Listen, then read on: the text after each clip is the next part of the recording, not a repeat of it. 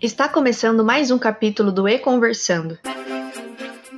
E o capítulo de hoje será apresentado por mim, Jennifer Gabaldo, pela Gabriela Miteuzifen, pela Raíssa Marim e pelo Vitor Almeida. O episódio de hoje é Peixes de corais sofrem de síndrome de Dory. Nós baseamos a nossa discussão na matéria de mesmo nome, publicada na OECO, que retratou o efeito da degradação dos ecossistemas de recifes de corais para peixes que compõem a fauna local. É surpreendentemente notável a constante degradação dos recifes de corais. Ecossistemas que não são diretamente visíveis a nós o tempo todo por estarem abaixo da superfície das águas, mas cujos impactos da degradação são grandiosos na vida dos organismos. Os assuntos mais abordados em relação à temática geralmente estão relacionados ao aumento da temperatura oceânica. Porém, também existem fatores de degradação distintos, por exemplo, relacionados a hidrocarbonetos, como o petróleo, que apresentam uma ameaça a muitos processos biológicos, tornando importante discutir a sua influência nesse ecossistema e nos seus arredores. Impactos ambientais podem ser decorrentes de derramamentos e vazamentos desse composto. Derivados do petróleo podem causar uma alteração na expressão gênica de peixes relacionada ao desenvolvimento de seu sistema nervoso nos estágios iniciais de vida. Um dos principais fatores relacionados à mortalidade de peixes que habitam os recifes de corais é a predação. Sendo assim, o comprometimento do seu sistema nervoso acaba por influenciar seus comportamentos antipredatórios. Portanto, a síndrome de Dory seria um nome não oficial para designar essa influência no comportamento de peixes pela sua exposição a esses compostos tóxicos. Os recifes de corais são agrupamentos de esqueleto calcário de corais e algas. Representam o ecossistema mais diverso dos mares, por concentrarem a maior densidade de biodiversidade. Possuem extrema importância para diversos organismos, por ser uma área de alimentação, reprodução e refúgio. Também possui um papel importante na absorção e fixação do gás carbônico, além do fornecimento de diversos serviços ecossistêmicos, como, por exemplo, o alimento, manutenção de hábitats e atividades de recreação e lazer. A fauna presente nos recifes de corais é bem diversificada, apresentando organismos que passam todo o seu ciclo de vida nesse ecossistema e também uma fauna visitante, que frequentam os recifes, mas não são restritos a eles.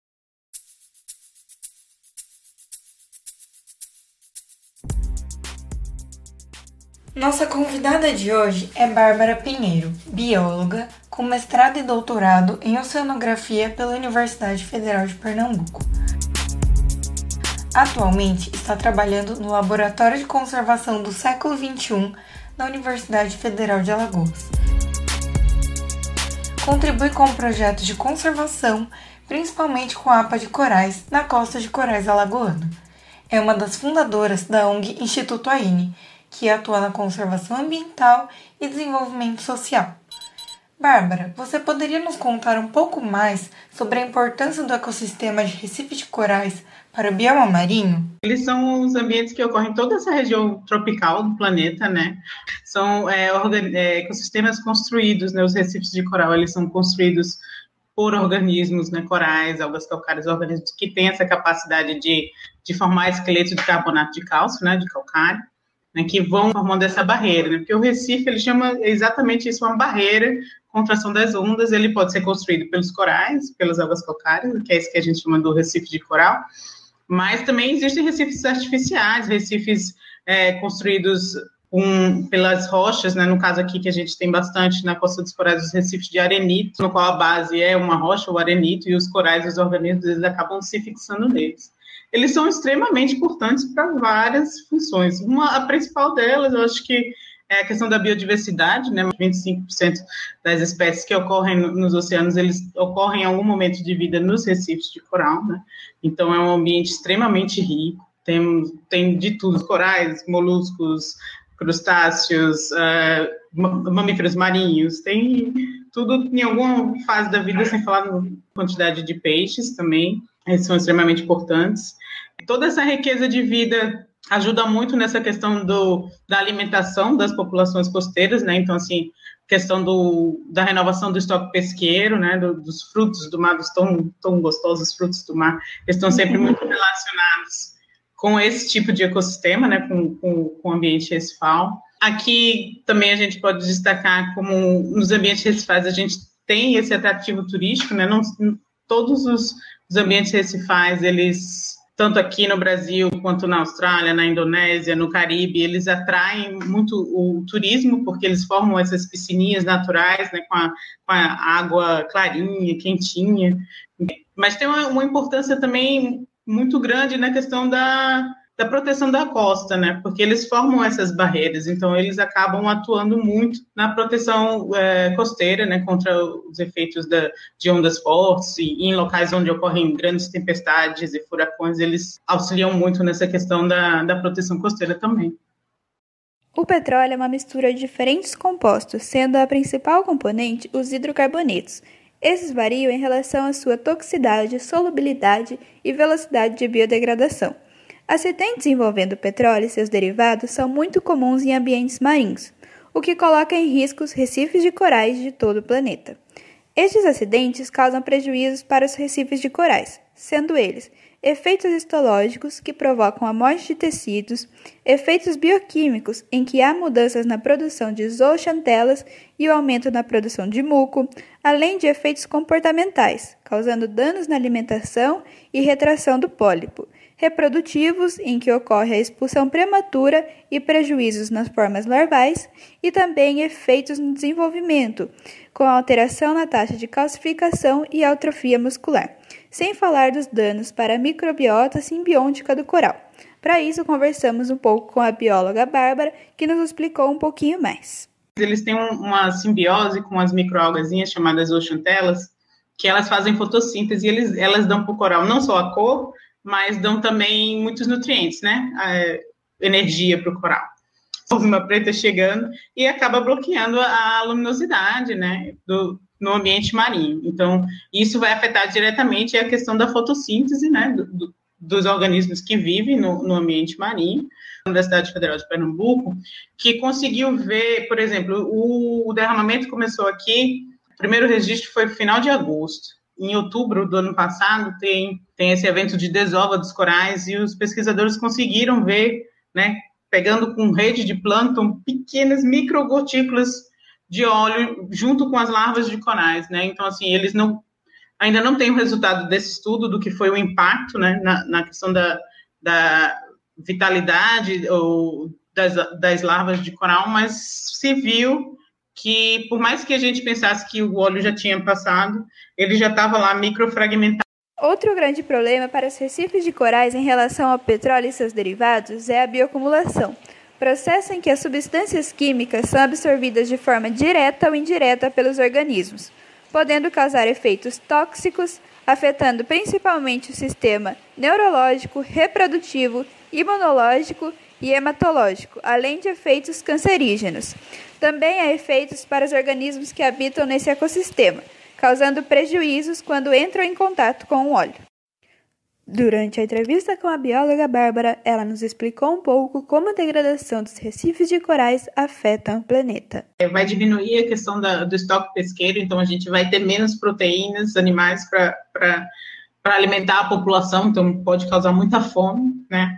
A questão de outra função específica dos recifes de coral, é, que está previsto por causa da acidificação oceânica, de diminuir esse potencial de barreira de carbonato de cálcio, de tijolinho, de os recifes cada vez mais, mais serem constituídos por organismos moles, né, que não tem esse carbonato de cálcio, então eles vão perder essa capacidade que tem de proteção costeira, então vai causar muita erosão, né, e, e também um dos problemas da, da questão da, das mudanças climáticas é a elevação, né, do nível do mar, então podem causar estragos, principalmente para as regiões né, que estão a nível do mar, por exemplo, aqui em Maceió, Recife, são cidades que estão previstas para sofrerem bastante com essa questão, né, e, e a falta, é, a degradação dos recifes vai acelerar esse processo. Em Miami, no, na Flórida, já, já tem alguns estudos que mostram essa questão de, é, da mudança de fase dos recifes, né, que que tem causado essa questão de diminuição da capacidade de proteção costeira, né, principalmente por lá que lá eles têm muitos hurricanes, né, muitos furacões, muitas é, tempestades tropicais que de fato é, causam muitos problemas na da erosão costeira de uma forma geral.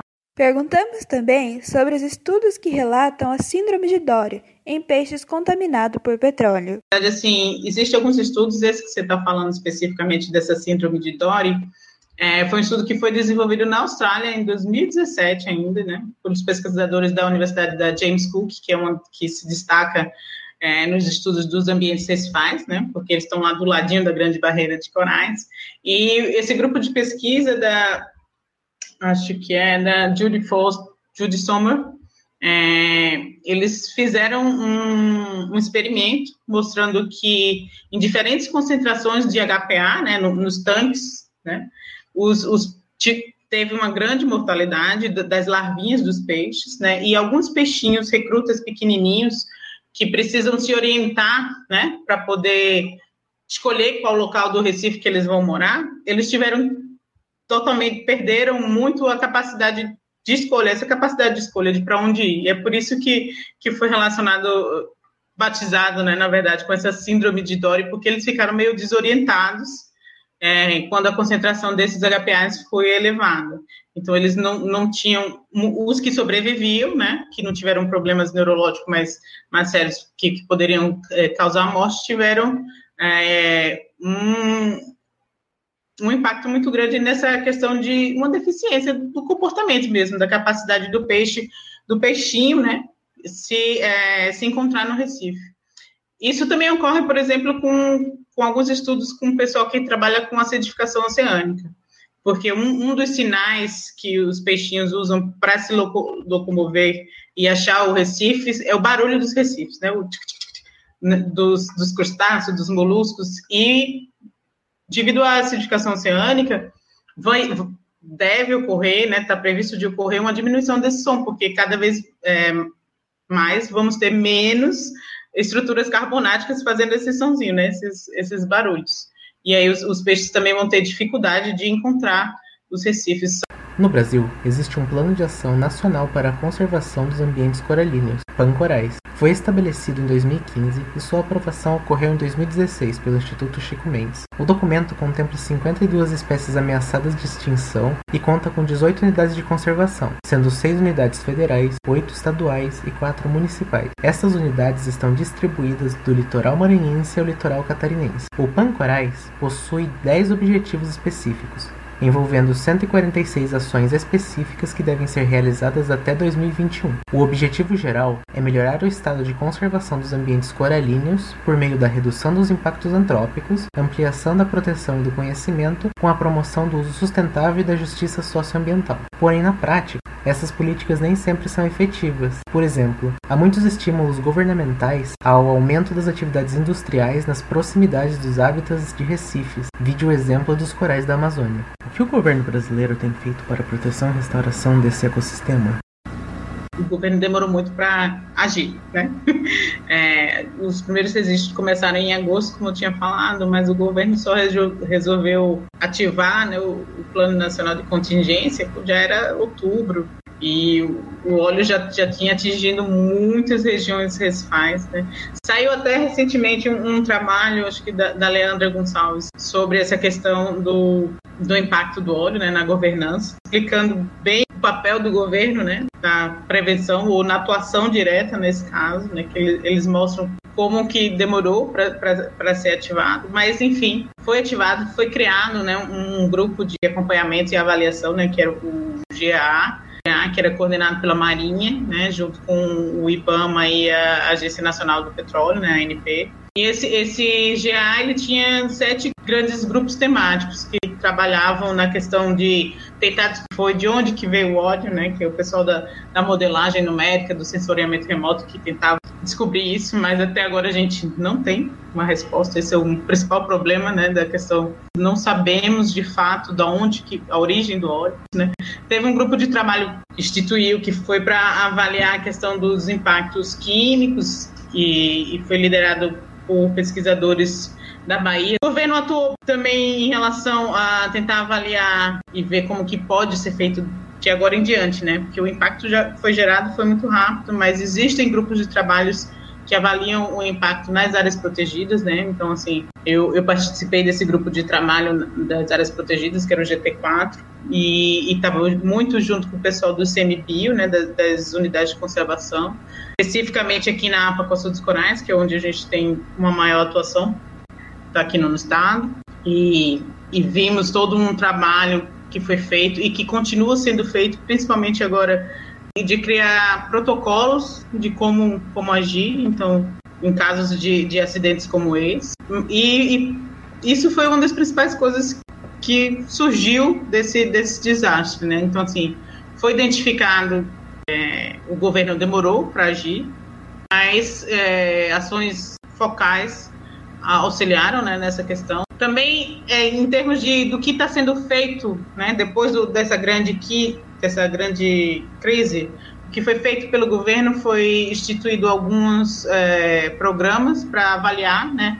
No caso do impacto, aqui teve um auxílio emergencial para alguns projetos ecológicos de longa duração, né? Então, e os INCTs também receberam auxílio do governo para fazer de estudo, né, avaliação a curto, médio prazo. Mas o que eu posso te dizer é que assim foi instituído, o governo de fato chegou a liberar a verba, digamos assim, para começar os estudos, foi isso, alguns projetos pontuais e uma chamada do CNPq para tentar avaliar essa questão do estudo, né? É, e a criação de protocolos que visam a, a proteção. Está chegando ao fim o episódio Peixes de corais sofrem de síndrome de Dory.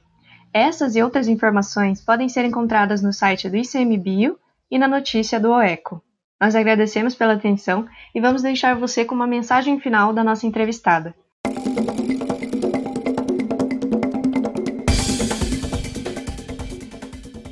Os ambientes recifais é, têm sofrido muito com questões é, globais, né, como eu falei um pouco da, da elevação de temperatura, mas a gente pode agir localmente, né? A gente pode tentar diminuir a questão da poluição, a gente pode replantar algumas matas ciliares, a gente pode forçar nossos governos a instituir é, questões do saneamento básico nas nossas comunidades, prestar atenção nas questões quando a gente for fazer uma atividade de turismo nessas regiões, né, tentar é, trabalhar essa questão de que você pode estar, de fato, impactando os, os ambientes recifais são um ecossistema construído por animais e plantas, são seres vivos, nessa visão do que a gente está passando no cenário atual, voltem atentamente. Né? Eu acho que o seu poder de decisão de buscar tomadores de, de, decisão políticos que pensam nessa questão ambiental. Hoje em dia, eu acho que é a principal mensagem que eu tenho que deixar em questões de, do que, que a gente espera para o nosso futuro.